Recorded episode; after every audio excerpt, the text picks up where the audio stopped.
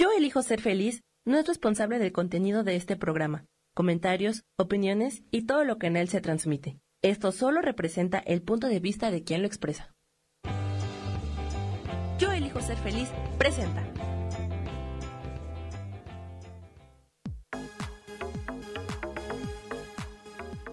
Yo soy Rubén Carrión y te doy la bienvenida a Espiritualidad Día a Día.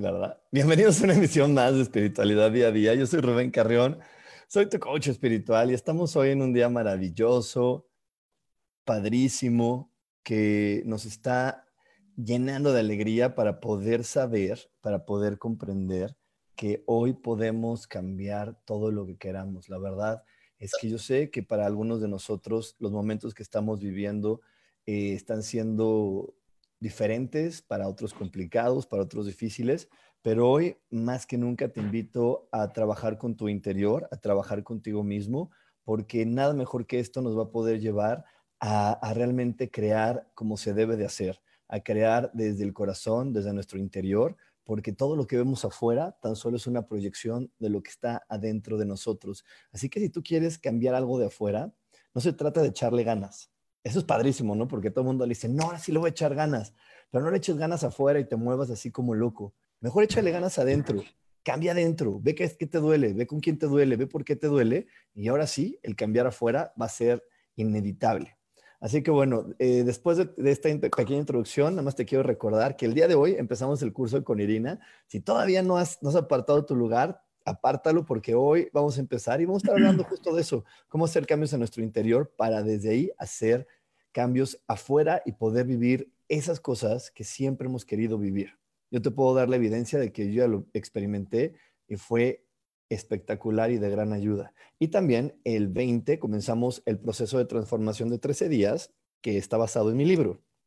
También te invito a que de una vez te inscribas, quedan poquitos lugares para que puedas vivir este gran proceso. Y bueno, hoy tengo una gran invitada, hoy está conmigo, una invitada de esas, y de, esas que me da mucho gusto que estén conmigo, porque es, esta es una de esas evidencias súper bonitas de que el alumno supera al maestro. Así que les quiero presentar a, a, mi ex, ex alumna del curso de milagros, hoy maestra de curso de milagros, mi queridísima Rocío, ¿cómo estás? Hola Rubén, súper bien, ¿cómo estás tú? Bien, bien, gracias. Aquí ya conectándonos, ahora viendo qué padre es la tecnología, que, nos podemos, que podemos hacer todas estas cosas y estar ahorita en Facebook y luego en YouTube y mañana vamos a estar en, en, este, en iTunes y también vamos a estar en Spotify y en Deezer y cómo, cómo podemos ahora de una manera tan sencilla desde nuestras casas poder llegar a tantas personas y a tantos lugares. Eso a mí la verdad me emociona y me fascina. Sí, a mí también la verdad es que no deja de sorprenderme y más que pues yo vengo de una generación donde nada de esto existía, entonces poder hacer uso y sentirte parte, interactuar, hacer que la gente se sienta cerca de ti es maravilloso. Es maravilloso y fíjate que tiene mucho que ver con lo que vamos a estar hablando el día de hoy y vamos a estar hablando de algo bien interesante, el valor de no opinar, poder hacer honor a esas hermosísimas frases que yo sé que muchas personas han escuchado como más ayuda el que no estorba, déjalo para que aprenda, esas son frases que, por lo menos yo he escuchado muchas veces y que parecerían frases coloquiales y de despecho, pero que tienen una gran sabiduría atrás porque tienen una de las verdades fundamentales de este planeta. Así que vamos a estar hablando de eso, del gran valor que existe en aprender a quedarte callado y en no ser metiche, porque el metiche también empieza a estar como el arrimado. Claro que sí. Nos cuesta a veces entenderlo y aprenderlo, pero es verdad. Es verdad, y cuesta trabajo porque eh, a, mí me encanta que, porque Rocío es mamá, y parecería que cuando hay ciertas relaciones como el ser mamá, ahí sí es permitido ser metiche y meterte, y, y, porque pues, parecería que eso es una obligación, ¿o no, Rocío? ¿A, poco no te enseñaron a ti cuando eras niña así? ah, no, de hecho sí. De hecho, sí, y además a, sentir que, que, porque tú tienes una percepción personal de las cosas, eso es verdad universal para las personas que trajiste al mundo. Y hay que trabajar mucho para poder em, entender y hacer un hábito de dejar que el otro viva sus propias experiencias y solo intervenir si te pide ayuda. Hay, hay una frase que a mí me encanta, me encanta del curso de milagros, que dice, si tu hermano te pide que camines con él, camina una vez, camina dos y camina mil, pero si no te pide nada, solo observa, ¿no? Y está ahí para cuando seas requerido, si es que así sucede. Exacto, porque eso es, una gran verdad. El curso de milagros siempre nos invita a poder quedarnos callados y aprender a ser compasivos. Eh, compasivo significa que podamos conectar con los talentos, las habilidades y las cualidades del otro. Eso es la compasión, porque ah, justo ayer en la clase de ayer estaba explicándoles, hay tres palabras que, que parecen muy de iglesia y que como son muy de iglesia pensamos que solo se usan los domingos. Pero no, cuando tú la puedes usar todos los días, son maravillosas. Y una es la compasión, la misericordia y la gracia. Y la compasión no es sentir lástima por el otro, decir, ay, pobrecito, está bien taradito, ay, pobrecito, es que es chiquito, y como es chiquito no sabe por qué es inmaduro. No, esa no es compasión. Así que si tú tienes ese concepto, bórrale y pon el, el concepto real de la compasión. Y la compasión es que yo pueda decir, Rocío está pasando por un problema y la compasión no es que me preocupe por ella. La compasión es que diga, confío en que Rocío tiene grandes talentos, grandes habilidades, grandes aptitudes y que Rocío tiene una fe muy certera que la va a ayudar a que lo, a que lo lleve porque Dios seguro está de su lado. Y esa es la compasión, poder ver a, nuestro hermano con las mayores posibilidades. Pero, a ver, Rocío, yo, yo sé que como mamá no es tan fácil porque cuando ves a tus hijos no los puedes ver a veces o dejar de ver como chiquitos, como, ay, lo quiero cuidar, lo quiero proteger, lo quiero apapachar. ¿Sabes qué pasa, Rubén? Sí, o sea, hay un mensaje, en mi experiencia personal, te voy a contar algo, hay un mensaje que sí recibes, obviamente, que viene generacional, incluso ancestral, de que tú tienes una enorme responsabilidad de cuidar y guiar a un ser humano porque lo trajiste al mundo. Pero también hay una situación que se llama intuición y también hay una parte que al menos yo viví desde que fui mamá, en la que desde mi hijo Daniel, que hoy tiene 30, yo me recuerdo diciéndole frases como, o sea, cuando él buscaba o, o de pronto parecía que yo tenía que guiarle el camino, yo le decía, pues hay que hablarle al Chapulín Colorado, porque, ¿sabes? O sea, yo a veces no sé qué hacer con mi vida o, estoy buscando qué estoy haciendo con mi vida acá. Este, yo sé que a ti te va a llegar muy claro lo que vas a hacer con la tuya, ¿no? Obviamente, entre más fui creciendo en este camino, pues mis respuestas, las que yo le daba a Daniel son bien diferentes a las que le doy a María. O sea, Daniel tiene 30, María tiene 14, este, son mi hijo mayor y mi hija menor y en medio hay otra de 27, Brenda. Y obviamente yo fui una mamá distinta conforme fui creciendo, pero yo ahora que hago retrospectiva digo, como que siempre intuí que no era como aquella persona que iba a designar, que iba como a elegir por ellos y hoy tengo súper claro que, mm, como tú dices, la mejor ayuda que yo le puedo dar y la herramienta más grande que yo le puedo dar a mi hijo o a cualquier persona que se acerque a mí buscando algún tipo de guía es regalarle el que pueda observar que solito, si escucha su voz interior, va a encontrar la respuesta.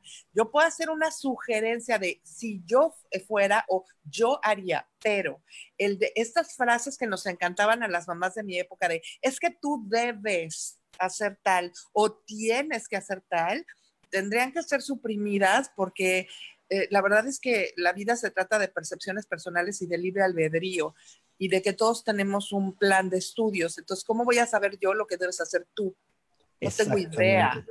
Exactamente, eso no, sabemos cómo, qué es lo que tú vienes a aprender, porque cada una de las experiencias es única y repetible, porque esa es una de las verdades divinas. Dios nos hizo únicos e irrepetibles, lo que quiere decir que mi historia va a ser completamente diferente a la de mi hermana, a la de mi hermano, a la de mi papá, a la de mi mamá, aunque seamos de la misma familia, aunque yo insista en decir es mi mamá, es mi papá, y aunque tuviera un hijo, dijera, es que es mi chiquito, pues será tú lo que quieras, pero ni siquiera es tuyo, es el Hijo de Dios con el cual compartes una historia. Y aquí, aquí algo bien importante que acabas de decir es, eh, hace un ratito, es las mamás de mi época. Y es que yo creo, yo creo que eso es algo bien real. Antes todavía estaba más coartado el de que una buena mamá era aquella que controlaba de una mejor forma a su hijo y que lo tenía así muy, muy, muy este, guiado por el deber ser que alguien más puso. Y por ahí, por ahí me encantaría que hasta platicaras la historia de, de Daniel, ¿no? Porque Daniel,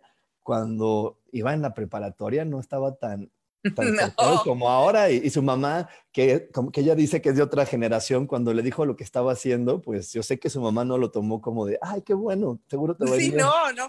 Eso es un perfecto ejemplo. Eso es un perfecto ejemplo y, una, y además una gran lección de vida, donde regresamos al punto donde esta idea que tenemos, creencia que adoptamos y que nos regalaron o que nosotros agarramos en algún punto de la vida, de sentir que porque eres guía, eres maestro solamente y que el otro es tu alumno este, está bien padre poder ver cómo tu hijo, que te ve a ti como de manera natural como un guía o como una figura de autoridad, puede ser tu maestro tan sabio. Tú dices, bien, Daniel, hubo un momento de su vida en el que no tenía muy claro qué quería hacer o, o por lo menos no claro ante mis ojos, volvemos al asunto de las percepciones, porque no estaba haciendo lo que se suponía que todo mundo debía hacer para prepararse, porque era hombre y tenía que hacerse cargo de una familia eventualmente, etcétera. Entonces él empezó a trabajar en este rollo de la, a, volverse un, una persona que tenía una cuenta de Twitter cuando era esto tan incipiente que de verdad no estaba como en, o sea, ni siquiera terminábamos de entender el boom que iba a ser el Internet o cómo se iba a manejar.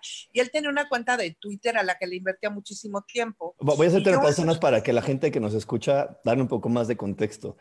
Daniel empezó a usar el Twitter cuando todavía existía el canal de las estrellas y veíamos todos la novela de las nueve. Para que todos, sepamos bien, bien en qué, en qué época estábamos, porque así, eh, así ya las que, las que están, están escuchando, los que están escuchando ya saben, cuando todavía prendías el canal 2 y veías las novelas de las 9, pues este Daniel estaba en Twitter.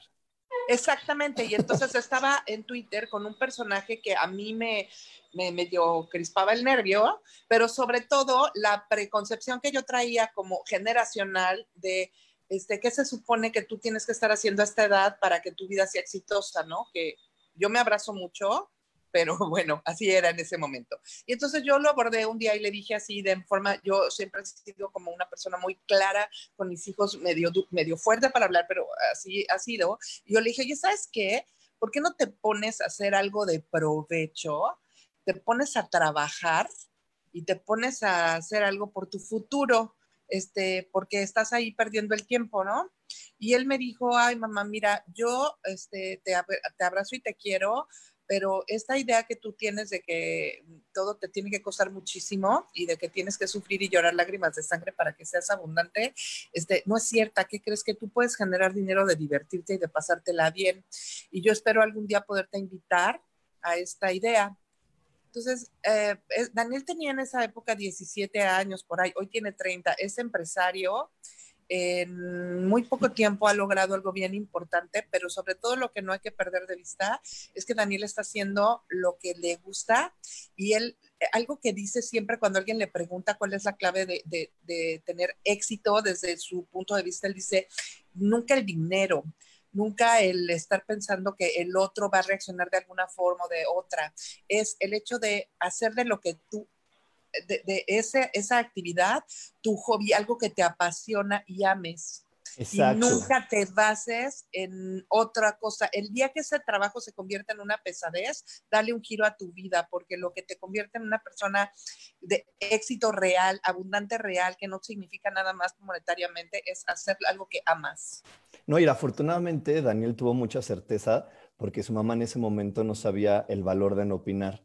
Y entonces, si su mamá hubiera estado ahí haciéndola de buena mamá y yo tengo que ser una buena mamá y que mi hijo estudie una carrera de las tradicionales y a lo mejor él lo hubiera obligado a ser doctor, contador o abogado, pues él no hubiera logrado el éxito que logró gracias a esa cuenta de Twitter, que en ese momento su mamá no comprendía qué era, que en ese momento ella no sabía y que eso es algo normal porque siempre existe esto que todos conocemos que se llama brecha generacional y entonces esto hace que nuestras opiniones no sean tan certeras cuando vamos hacia una generación hacia abajo. Eso lo hace que no sea certero, porque yo no puedo ser certero en una generación hacia abajo, porque si, eh, porque yo puedo decir desde mi punto de vista desde lo que yo vivía, pero lo que yo vivía se vivía de una manera diferente. Porque si me dicen ahorita, oye, ¿cómo puedo conocer a alguien? Pues yo cuando quería conocer a alguien tenía que salir a un bar, tenía que salir a una fiesta, y hoy se puede hacer en una aplicación. Entonces, mi manera de, poderle decir al otro es correcto o incorrecto lo que tú estás haciendo, pues va a ser solamente mi punto de vista personal, porque al final del día yo no estoy en esa generación, en ese lugar, y entonces es donde tengo que aprender que la mejor opinión se, da cuando te la piden. La mejor ayuda se da cuando te la piden. Y bueno, nos vamos a ir con esto a un corte, nos vamos a ir con esto a un corte. No se vayan porque tenemos más aquí en espiritualidad día a día. Dios, de manera práctica.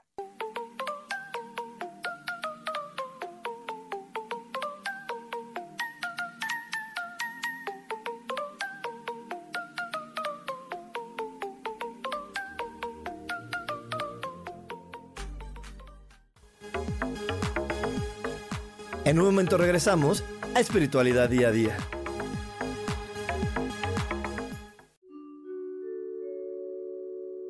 Hola, soy Gracie. Te invito a mi programa Despertando la Magia de Vivir. Todos los lunes a las 12 del mediodía.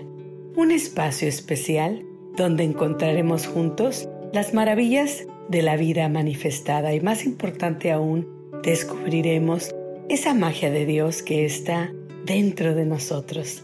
Te espero.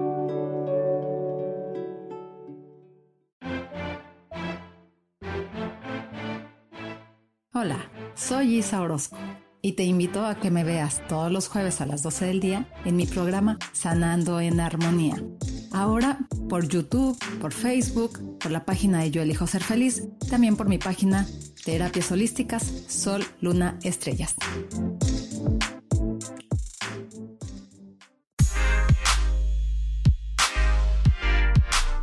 ¿Sabes por qué ser mujer, madre y amante es un gran regalo?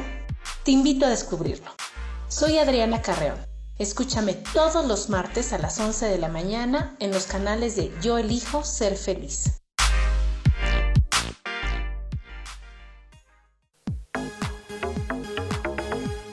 Seguimos aquí en espiritualidad día a día.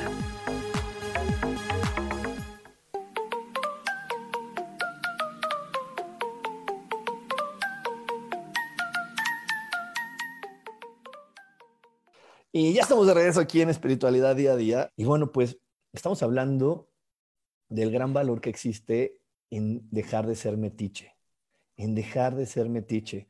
Y una de las, de las grandes, eh, uno de los grandes personajes eh, que tienen la fama de ser metiches por excelencia se llama la suegra mi suegra la metiche. Esa es, creo que es el adjetivo más común para la palabra suegra. Eh, no, yo nunca he escuchado, bueno, la verdad nunca he escuchado mi suegra linda. El más común que escucho, que escucho es mi suegra metiche, que mi suegra a la que no le importa, mi suegra que qué le pasa, pero normalmente siempre va metiche después de la palabra suegra que yo escucho. De hecho, sí, es extraño. Eh, digo, yo sí he conocido gente que ha una relación excelente con su suegra, pero ha sido también de trabajo, ¿eh? O sea, generalmente es algo que está muy preconceptualizado, que las suegras son metiches y que siempre están donde no las llaman. Y es que, es que híjole, eh, ¿sabes por qué es eso? Porque eh, uno de los tesoros más grandes de una madre, de un padre, obviamente es su hijo. ¿Sí? Entonces es su tesoro y aparte la sociedad te dice, Rocío, es tu tesoro y todo el tiempo que te costó tenerlo, lo cargaste en tu vientre, las desveladas, el cuidado y, los tienes que guiar para que sea un buen hombre, una buena mujer. Y, yo la verdad es que siempre he dicho, ¿qué significa ser buen hombre, buena mujer? Porque hay tantos puntos de vista que para que realmente pudiera ser algo real, tendría que estar en una ley, ¿no? O sea, todos sabemos, algo real es lo que está en una ley. La ley de tránsito es real, todo el mundo la conocemos y para todos es igual.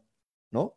La ley, o esas son las leyes, pero cuando hablamos de buenas madres, buenos padres, buenos hijos, ahí todo es subjetivo, todo es subjetivo y depende de la familia de donde vengas, de la historia que tú traigas antes, de, de, de lo que has experimentado en la vida. Entonces, de repente, pues llega alguien extraño a ese grupo que tú has estado controlando como mamá o como papá, llega el intruso llamado nuero o llamado yerno o como, como te haya tocado a ti, y llega y empieza a modificar las buenas costumbres de tu familia, porque en esta familia no íbamos al cine después de las nueve de la noche y resulta que llega este fulano a invitar a mi hija al cine de las nueve. ¿Qué le pasa? O, tú qué opinas, mi querida Rocío? ¿Tú qué opinas que ya, sido, que ya eres suegra? Sí, de hecho, ¿sabes qué? Que es todavía mucho más profundo. El hecho es que este rollo de sentirte que eres guía desde lo que es el ego, que a lo mejor mucho tiempo en tu vida no sabes que es ego, no puedes reconocerlo, es que se trata todo de control. O sea, lo tuyo lo controlas tú. Y cuando llega alguien que no está como en el mismo ámbito y no viene de lo mismo, hay cierta amenaza de que el otro va a tomar decisiones o acciones que no vayan de acuerdo a lo que tú enseñaste, sin darnos cuenta que realmente lo que estás haciendo cuando, cuando te dedicas a esta práctica como muy seguido en tu vida es que estás despojando al otro, es que es, de dos vías. Estás despojando al otro del poder observarse a sí mismo como alguien totalmente completo y capaz de tomar elecciones desde su plena conciencia, porque es, no hay mayor verdad en la vida que tú siempre estás en el mejor lugar, en el mejor momento y con las mejores personas y con las mejores circunstancias para aprender cosas de ti. Eso es como la, primicia, dejar de sentir esa, ese impulso de, no, es que voy a hacer esto, voy a controlar esto, porque qué tal que pasa lo otro con lo que es mi, con mi tesoro, que es mi niño o mi niña amada.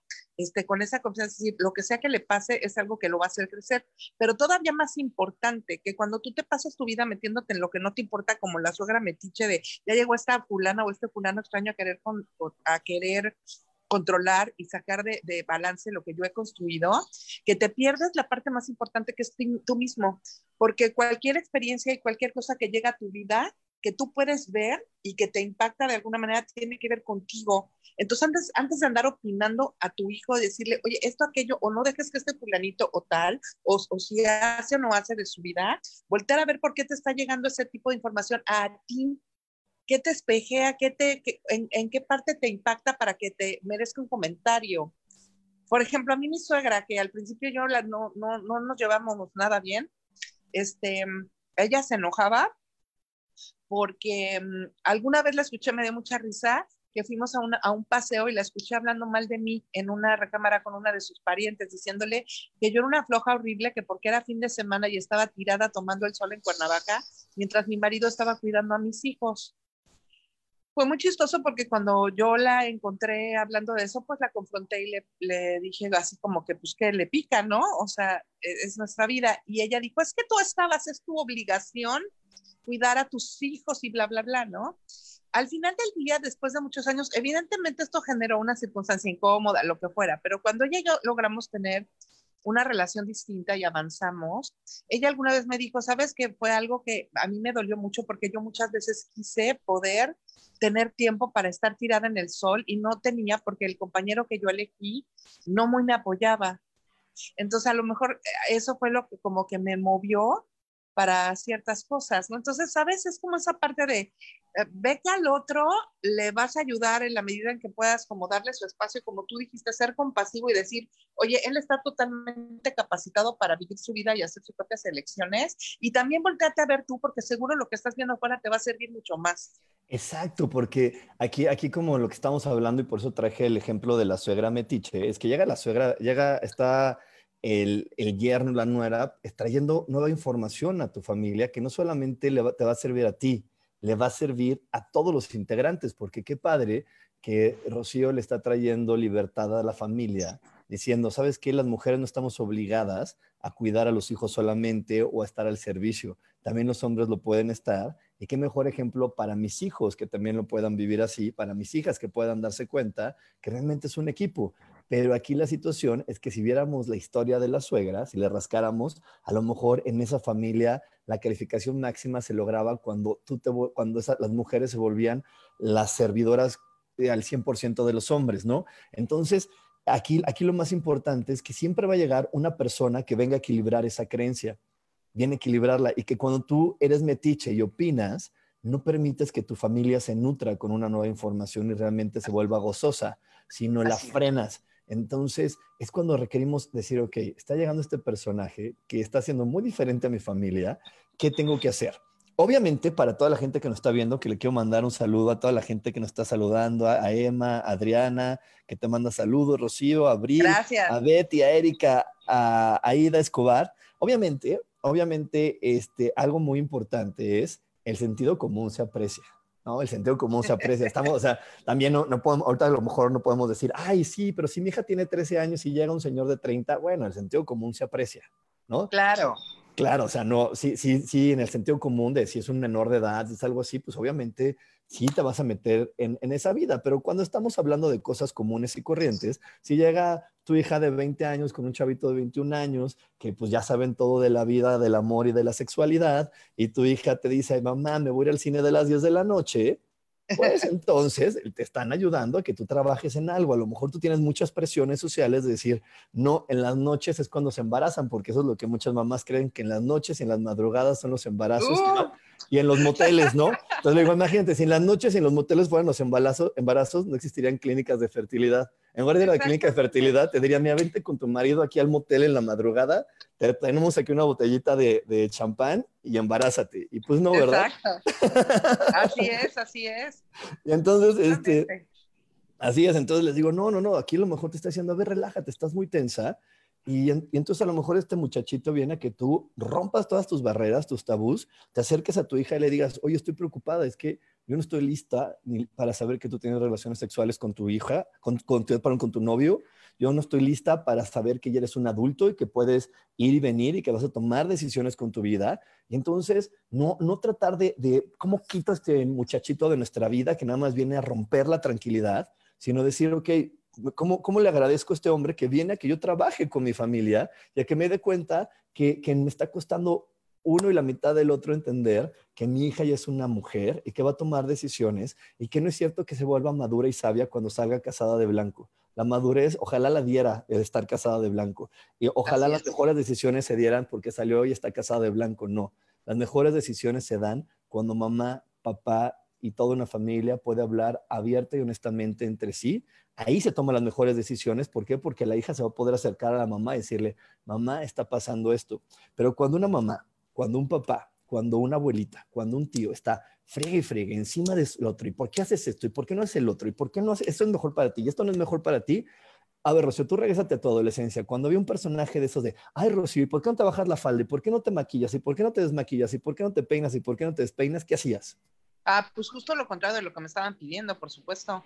Por o sea, si mi supuesto. mamá decía, no te pones la minifalda porque te ves horrenda, pues yo me la guardaba en la bolsa y me la llevaba y claro que me la adelantaba todas las veces que quisiera. Y era una gran invitación a hacer exactamente lo contrario de que me aconsejaban o que me guiaban, ¿no? Es como natural, o sea, estamos eh, todos queriendo encontrar nuestro espacio, y sobre todo como tú dices, cuando eres joven y, y tienes este rollo de empezar a conocer y entender tus porqués y para qué es en la vida, pues no es de, es de cero ayuda que te estén queriendo decir qué vas a hacer, porque, ¿sabes? O sea, es cuando además ya se develó todo ese misticismo de la persona que tienes cerca, que es tu guía y es todopoderoso y sabio y tal. O sea, ya, lo, ya te separaste, ya entendiste que tú eres un ser individual y ya puedes observar que el otro también lo es. ¿no? Entonces, ¿desde qué autoridad este fulano, fulana que se llama mi mamá, mi papá, mi abuelita y mi maestro me están diciendo qué es lo que yo requiero hacer y así de debes y tienes y haces? Cuando yo observo que muchas veces ni ellos tienen claro qué tienen que hacer con sus propias vidas. Entonces, Exacto. una cosa es padrísima el intercambio de decir, mira, yo creo que yo en tu lugar haría tal cosa, pero ¿qué crees que yo no soy tú? Y incluso desde que son más jóvenes, yo te voy a decir, María tiene 14, ¿no? Y como ahora los chavitos empiezan, la adolescencia se mudó. O sea, yo cuando era adolescente a los 14 tenía tobilleras, ¿no? María pues trae un novio, ¿no? Y ya de a rato. Y así es ahora, se vive así, ¿no? Entonces tú puedes elegir aceptarlo o no, pero es una verdad, ¿no? Entonces, incluso cuando son más jóvenes, María pues tiene este novio con el que no siempre se la ha pasado bien, porque obviamente son adolescentes y se están encontrando, entonces habían separado sus caminos, ¿no? Y de pronto un día la llamó, le escribió, como es ahora, le escribió por WhatsApp o por Messenger o por DM o por tantas plataformas. Lugares que se pueden, sí. Ajá, y entonces le puso, hola. Y entonces ella corrió a verme y me dijo, ¡Ah! y así me enseñó el teléfono toda, ¡Ah! y entonces, ¿qué hago? Entonces yo, con esta, lo que ahora yo he aprendido, volteé y le dije, ¿qué quieres hacer? Entonces, eh, ah, su cara fue como, ah, ah. entonces, como este rollo de ella ya le dijo a su mamá la autoridad, ya lo mandé al cepillo porque es horrendo y Entonces, ahora mi mamá me va a juzgar y me va a decir, no le vuelves a hablar a ese hombre y ese chamaco, vamos. No, ella volteó como buscando, ¿y qué hago? Y entonces yo le dije, ¿tú qué quieres hacer? Eh, pues contestarle, ah, pues contéstale, ¿no? Contestó. Y entonces la siguiente pregunta fue, oye, este, quiero hablar contigo. Mamá, quiero hablar conmigo. Este, ¿sabes? Entonces, aún ella estaba como pidiendo guía, pero yo la invitaba todo el tiempo a regresar que la respuesta la tiene ella. Entonces, ok, ¿tú quieres hablar con él? Ah, pues sí, me gustaría, ok, pues dile que sí. Llegó el punto en donde ella corrió y me dijo, mamá, es que dice que si puedo ir al rancho, ¿qué hago? Entonces yo le dije, a ver, María, eh, ¿es novio tuyo, no mío? Este, tú sabes si tú quieres que sea tu novio o no. Lo único que yo te puedo dar es el permiso de ir al rancho. En esta vía de lo que tú dices de ser el adulto que sabe, de elegir ciertas cosas por ellos porque están chavitos, le dije, lo único que yo puedo intervenir es a decirte si sí o si no puedes ir al rancho, a qué horas vas a ir y a qué horas vas a llegar y quién te va a recoger. Pero si tú vas a contestarle a este chico, si vas a decirle, y si sabes lo que implica, esa es una decisión que tú tienes que tomar. ¿Y sabes por qué hice yo eso, Rubén? Porque yo ya he tenido, como tú dices, en evidencia, de muchas maneras y con muchas personas en la vida, que cuando tú haces lo contrario, lo único que pasa es que cuando este niño, adolescente, persona en crecimiento, llega a la adultez, no tiene una idea de cómo va a tomar una decisión desde su plena conciencia, porque ya no está su mamá que le va a decir qué tiene que hacer. Exacto, y entonces llegan esos momentos horribles en las parejas de la mamitis, el, el papitis y todas esas situaciones. Y bueno, nos vamos a ir a un corte, nos vamos a ir a un corte, no se vayan, ya saben que el corte es rapidísimo, seguimos con más aquí en espiritualidad día a día.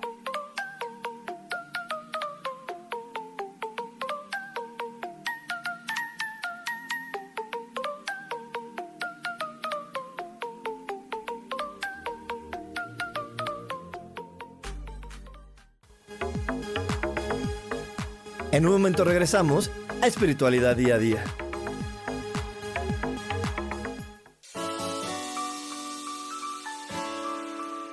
Te recomiendo un programa donde hablamos de todos los temas de una manera intensa.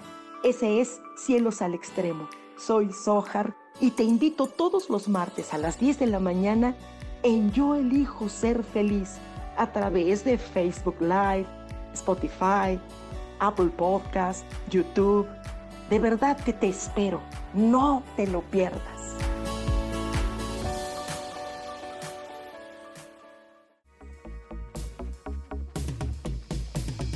Hola, ¿cómo estás? Mi nombre es Moni Mondragón. Te invito a ver mi programa Ilumina tu alma todos los viernes en punto de las 10 de la mañana por Yo Elijo Ser Feliz, Facebook Live. También nos puedes buscar en el podcast por Spotify, Apple, Apple Podcasts, Desert y YouTube, en donde te hablaré de temas muy interesantes como la numerología, el tarot terapéutico, sanación energética y otras tantas cosas más para descubrir el poder que tiene tu divinidad.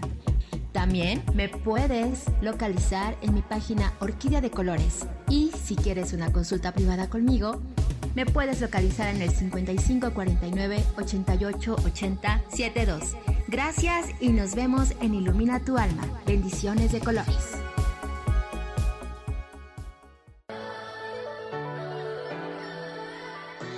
¿Cómo sería vivir desde el corazón y sintiéndote apoyado en todo momento? ¿No sería maravilloso?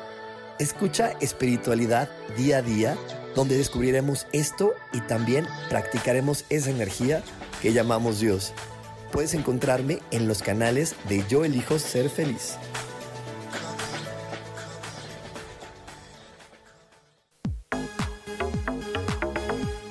Seguimos aquí en espiritualidad día a día.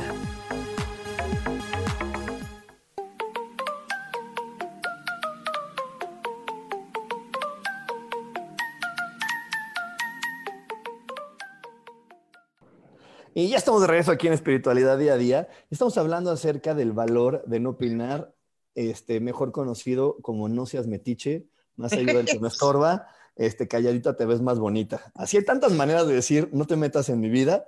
Y la verdad es que estamos hablando acerca de, de, cómo apoyar a alguien a tomar una decisión. Y la verdad es que la manera más sabia siempre es diciéndole al otro, ¿tú qué quieres? ¿Qué es lo que tú quieres vivir? Y hablando desde mi experiencia, no imponiéndole lo que creo que pase. Voy a utilizar el ejemplo que estaba diciendo Rocío, y Rocío dice, ah, María quiere regresar, el novio la busca, quiere, no sabe si va a regresar con él. Lo correcto es como lo hace Rocío, decirle, tú qué quieres vivir, tú qué quieres experimentar, y, no y, ya, y, ya, después de eso, Rocío le podrá decir, mira, mi experiencia en la vida es que cuando un hombre habla así con una mujer, sucede esto. Pero la, desafortunadamente el, el, el, común popular no es, no se habla desde mi experiencia, el común popular es decirle, y no te quiero estar viendo que luego llores por ese tarado, y no quiero que te haga lo de la otra vez, y no quiero que te diga que eres una bla, bla, bla. A ver, espérate, espérate, ¿cómo sabes que eso va a pasar? ¿Cómo sabemos? Nadie sabemos porque todos los días cambiamos. Y la compasión, la misericordia y la gracia quiere decir que ese niño que es en este, en este momento su yerno, también tiene el, derecho de cambiar. Nadie sabemos qué pasó en su vida. No quiere decir que se fue de la vida de su hija y, le pusieron pausa a su crecimiento y a su madurez. Al contrario, no sabemos si la vida le dio un revolcón y está regresando de una manera diferente. Entonces, cuando estamos pasando nuestra vida en suposiciones, la pasamos muy mal. Porque además también hay que entender, Rubén, que también es algo a lo que hay que poner foco, que generalmente cuando tú buscas la guía de alguien más, pues no te sientes muy en tu centro. Y entonces de pronto pierdes de vista que hay muchos momentos en los que sí te sientes en tu centro y que estás contento.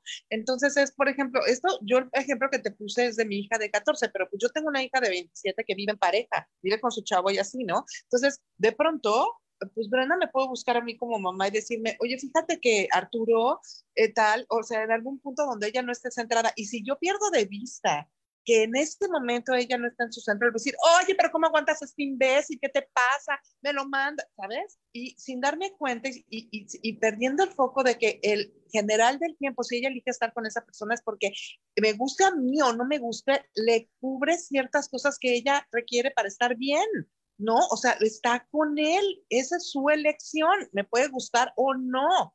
Entonces, desde ese punto de vista que cuando alguien te está buscando y que no está en su centro, hacerlo, más que opinar en el sentido de lo que tiene que hacer con respecto a un tercero, que es otro universo, es como, ¿cómo estás tú? ¿Qué es lo que tú estás buscando? ¿Qué es lo que tú requieres para tu paz, para tu, ¿sabes? Antes de decir, ay, este imbécil te está haciendo llorar, qué horror. Y hacerse cargo cuando no puedes, porque además tenemos un cuerpo y a veces no podemos. Yo, a mí me pasó con una novia que tuvo Daniel, que me caía re bien y, este, y es una chava pues, famosa en esto ahora en la, en la nueva tecnología. Es una chava que pues está en muchas plataformas y algún día hizo algo que a mí como mamá no me monó y yo reconocí ante mí que yo tenía que hacer un trabajo porque la chava a mí no está haciendo nada absolutamente. Incluso no le estaba haciendo nada a Daniel. Sin embargo, me hice cargo y le dije a María, te pido un favor, hija, bloquea esa cuenta porque no estoy lista para recibir esta información.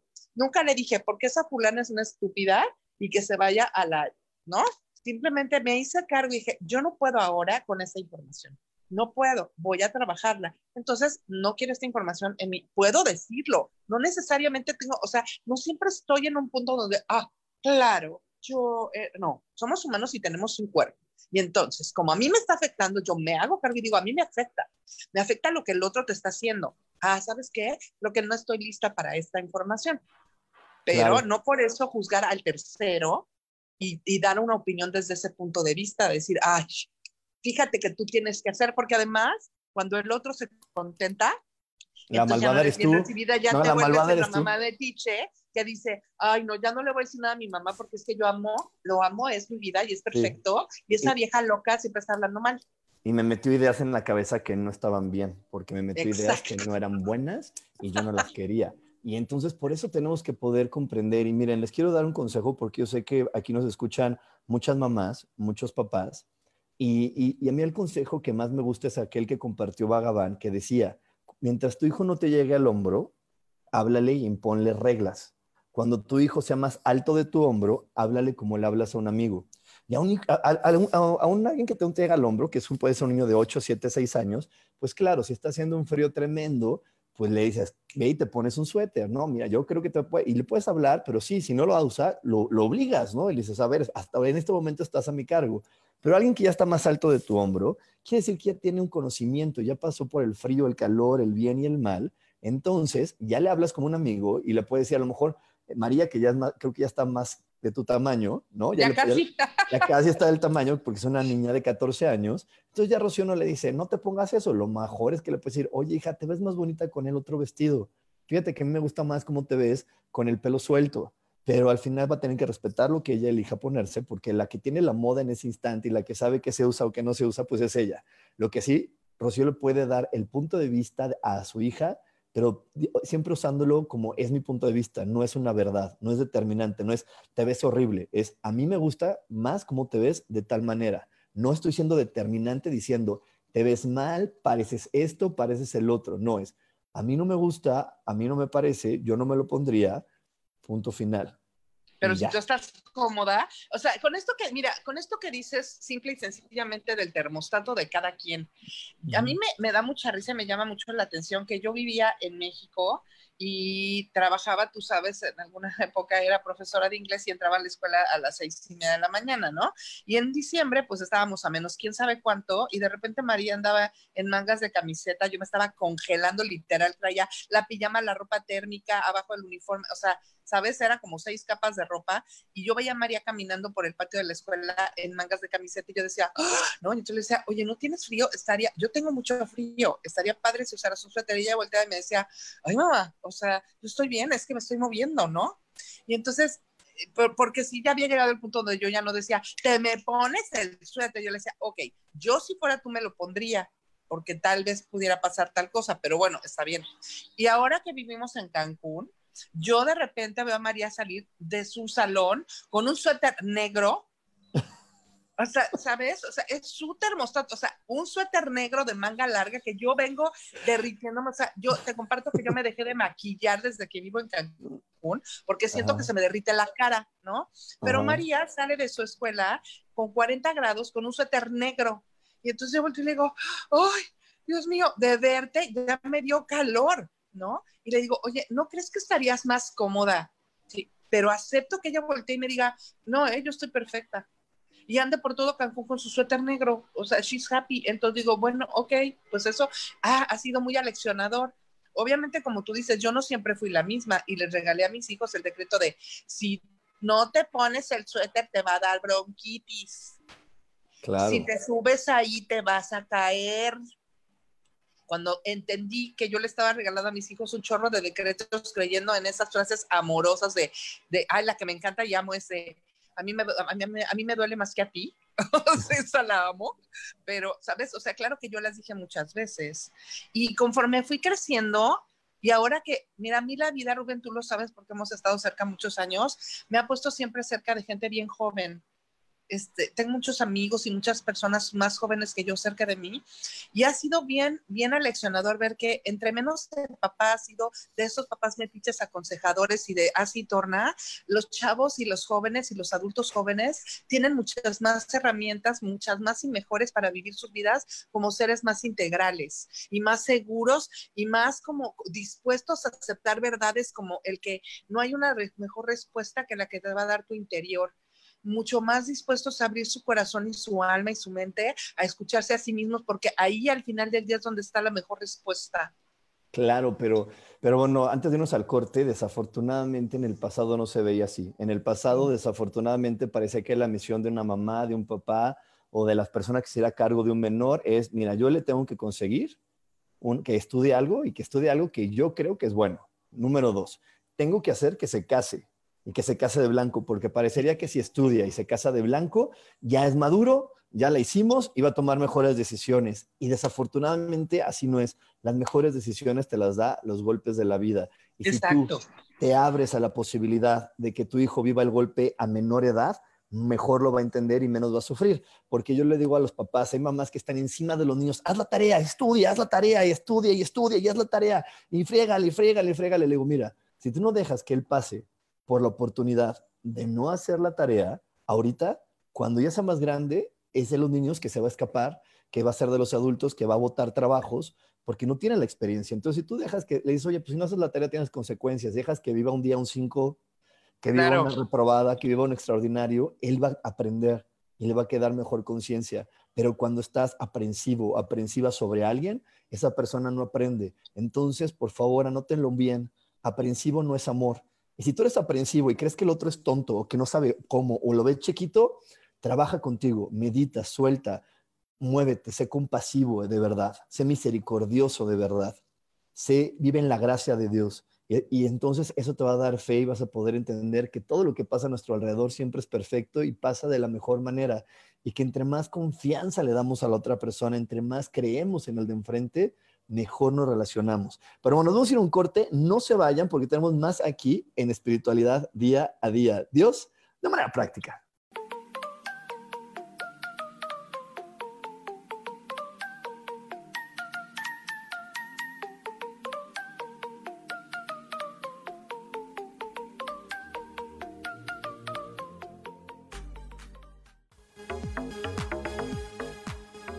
Regresamos a Espiritualidad Día a Día.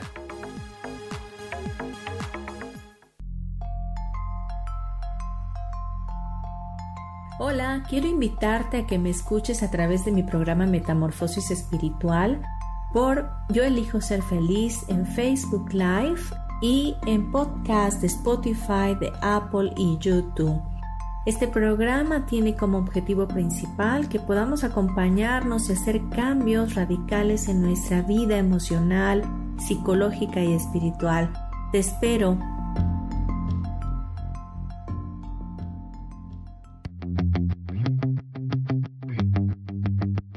Soy Guille Fernández y mi pasión es el mundo de la energía y ayudarte a sanar, imaginar y crear una nueva vida.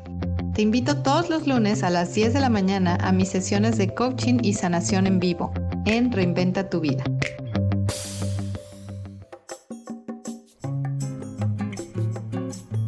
Soy Marta Cardona y te hago una invitación muy especial para que todos los miércoles me escuches a las 10 de la mañana hora de México en mi programa Viviendo en Equilibrio, donde te platicaré de temas sobre el feng shui de la forma, decoración y muchísimos otros temas de interés y crecimiento personal a través de mis propias experiencias.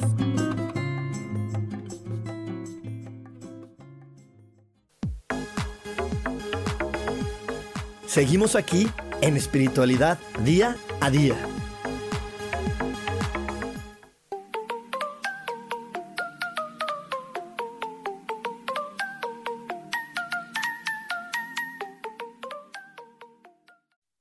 Y ya estamos de regreso aquí en Espiritualidad Día a Día y le quiero recordar a todas las personas que se van conectando que hoy empezamos el curso con Irina, así que tú reserva tu lugar con tiempo porque todavía puedes conectarte con nosotros hoy en la noche que vamos a tener la clase cero, la, clase inicial, para poder ponernos de acuerdo de cómo funciona eh, la clase con Irina, que le llamamos el salto cuántico, porque vamos a aprender paso a paso cómo es el poder de manifestación. Hoy ya sabemos que nuestra mente, nuestros decretos se hacen realidad, pero Irina te va a enseñar cómo es el paso 1, el paso 2, el 3, el 4, el 5, el 6 y varios ejercicios que te ayudan a tener una mente centrada donde no entran pensamientos negativos. Y también el sábado empezamos mi curso que está basado en 13 días de liberación. Si por ahí estás cargado de emociones negativas, todavía sientes que hay personas malvadas a tu alrededor, todavía crees que hay injusticias contigo, te invito a mi curso porque te va a ayudar a poder soltar todo eso que has creído y todo, y todo ese sentirte equivocado, donde no has visto que este planeta está creado y es creado para ti de amor y está lleno de amor para ti. Así que bueno, te espero. Para más información puedes entrar a cualquiera de mis redes sociales, estoy en todas las redes sociales como coach espiritual, o puedes mandarme un eh, WhatsApp al 55 15 90 54 87. Y por aquí nos siguen saludando, nos siguen saludando muchas personas. Perla, José, lo le mandamos un abrazo. A mí que dice Madriana Pardo, a Gloria Edna, Perla Alemán, este, Ana García. Bueno, muchísimas gracias a todas las personas que nos están escuchando y que nos están viendo el día de hoy. La verdad es que nos hace muy felices poder compartir con ustedes. Y estamos hablando acerca del enorme gran valor que tiene el quedarte callado.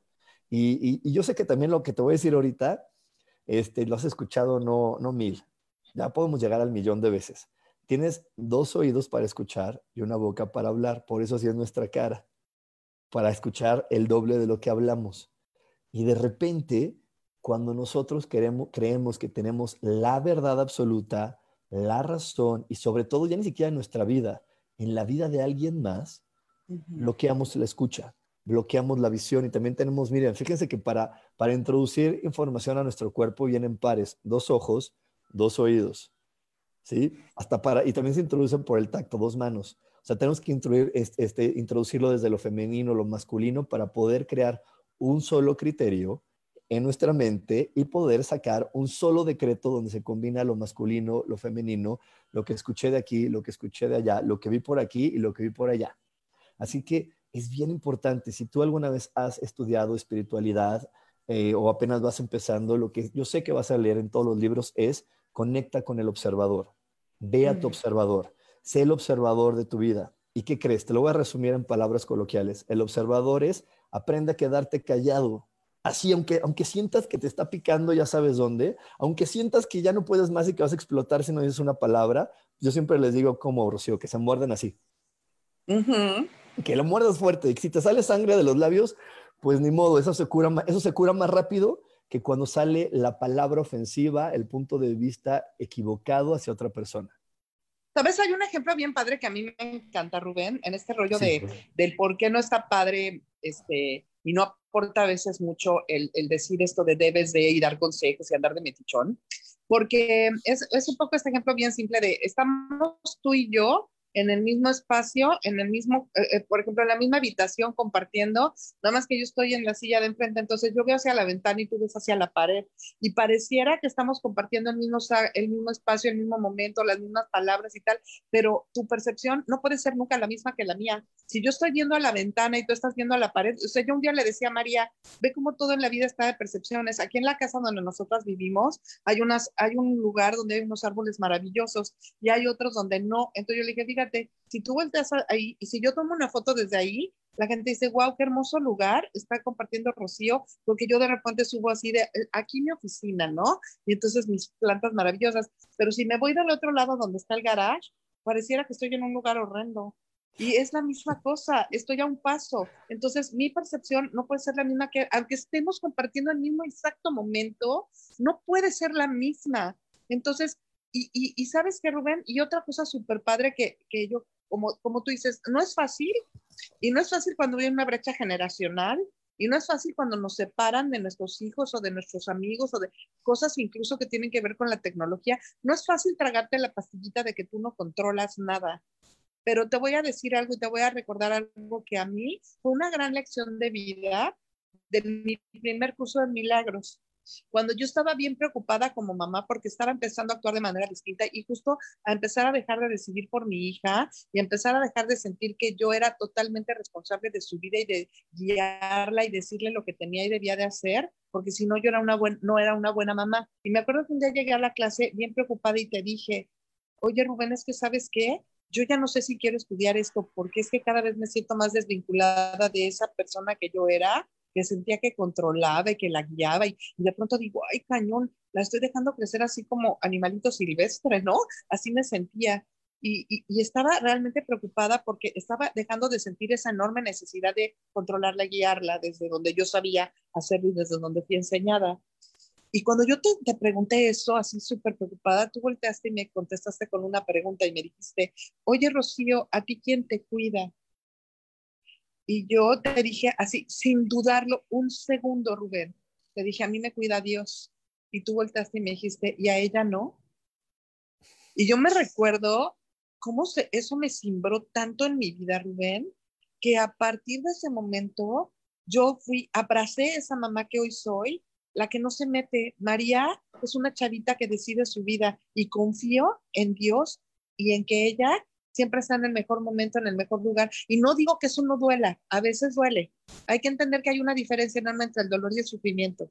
A mí me duele mi hija porque la amo y además porque yo, al igual que todos los seres humanos de este planeta, estoy desaprendiendo. Pero, pero te quiero decir por qué, por qué duele. Te voy a decir por qué duele. Porque nos duele porque lo, lo, estamos viendo a través de lo que siente nuestro cuerpo. Les voy a poner un ejemplo que parecería muy, muy, muy bobo, pero no lo es es simplemente como si yo sintiera un nudo en la panza porque veo a personas subirse a la montaña rusa.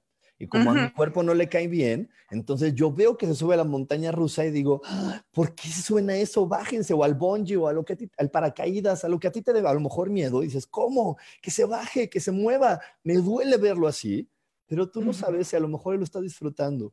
Tú no sabes si a lo mejor esa experiencia que, que Dios está permitiendo, que Dios está permitiendo que viva tu hermano, es la experiencia que lo va a catapultar y a llevar a la mejor historia de su vida. A lo mejor esa era la piedra precisa y exacta con la que se tenía que tropezar para que pudiera llegar la madurez y pudiera llegar el disfrute que él estaba buscando. Entonces, lo que no podemos olvidar nunca es que en este planeta, en este planeta, en este universo, todo lo que sucede es voluntad de Dios. Nosotros proponemos, pero al final, si se manifiesta, lo tocamos, lo leemos, lo sentimos, lo escuchamos, es porque Dios lo permitió.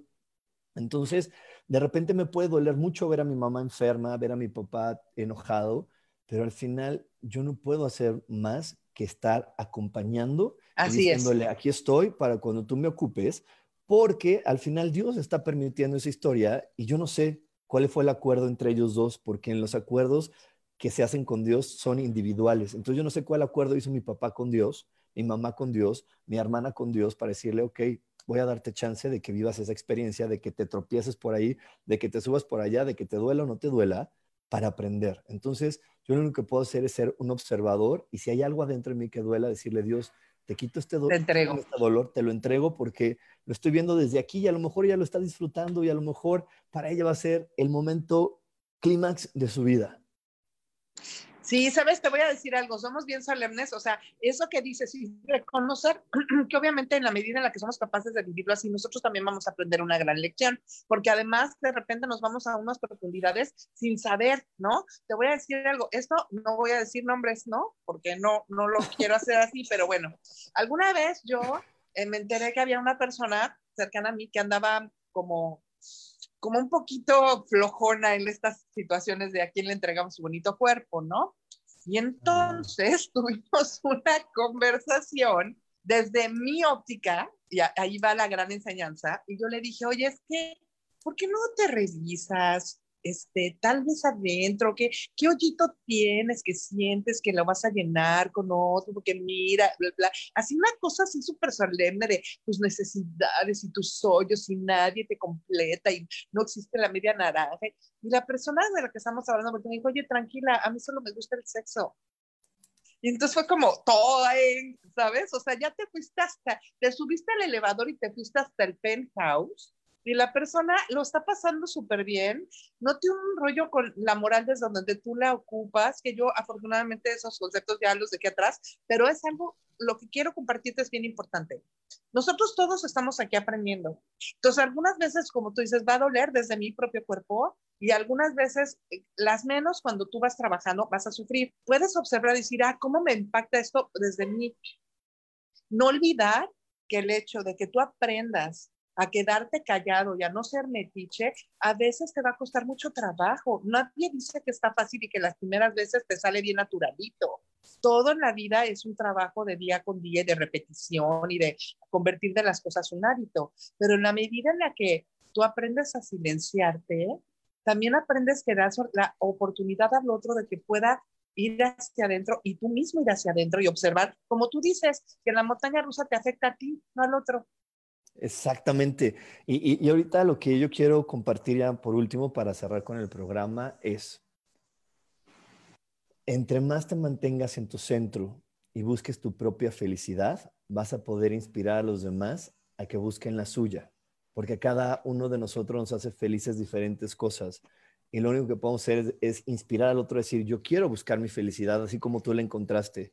Y eso no necesariamente es que a los dos nos haga felices los chocolates, a los dos nos haga felices la yoga, a los dos nos haga felices algo, cada quien el suyo. Entonces, hoy, hoy te quiero preguntar a ti que me estás escuchando, ¿qué tan capaz te sientes, qué tanto te aprecias y qué tanto te amas para poderte sentir una fuente de inspiración? ¿Qué tanto estás trabajando contigo? ¿Qué tanto estás amándote a ti mismo para decir, yo sé que puedo inspirar a los demás? ¿O qué tanto quieres seguir en el modelo pasado, el de antes de la cuarentena, el de antes del coronavirus, de, ay, mientras mis hijos estén bien, yo estoy, voy a estar bien, mientras el de ella esté bien, yo voy a estar bien? No, así no es, ¿eh? Así no es. Y si lo sigues haciendo así, lo más seguro es que la ola del coronavirus y la ola de la recesión y la ola de todas las tragedias que dicen que vienen te vaya a revolcar. ¿Quieres que la ola no te revuelque? Entonces ve qué tanto te aprecias, qué tanto te amas, qué tanto sientes que esta persona es maravillosa. Porque te quiero recordar algo, si me estás escuchando, es porque es algo importante para ti. Así que te quiero recordar algo. Tú eres una creación de Dios. Y así como puedes maravillarte por el atardecer, por el pajarito, mira cuántos colores tiene, ay, mira qué bonito borreguito el este, porque son creaciones de Dios, tú también lo eres. ¿Qué tanto puedes maravillarte de ti y qué tanto te disfrutas para poderte compartir libremente, para poderte compartir tan maravillosamente como lo hace la naturaleza? Porque un árbol no dice, ay, me voy a compartir muy feo porque estoy en una maceta, no.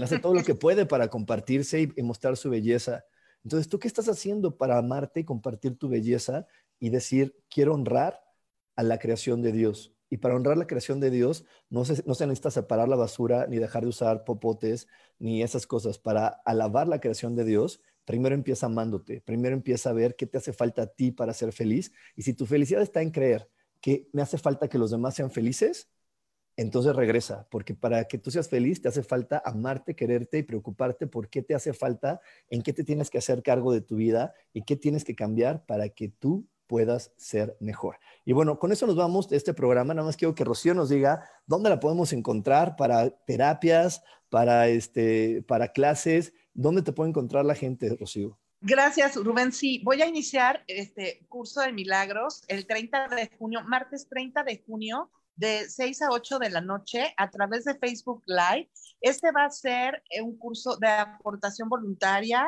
eh, va a ser eh, em, em, así, masivo.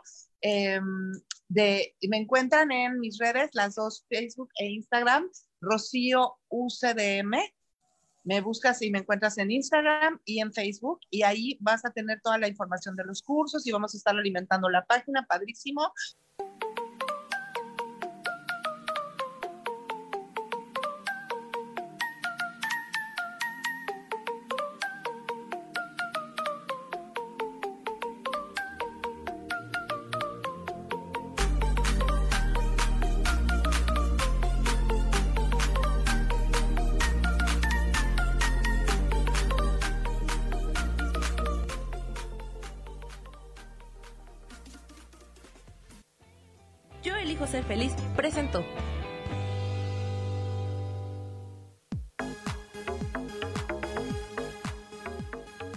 Espero el próximo jueves a las 11 de la mañana y como siempre, elijo que todo lo mejor llegue a tu vida. Esta fue una producción de Yo elijo ser feliz, derechos reservados.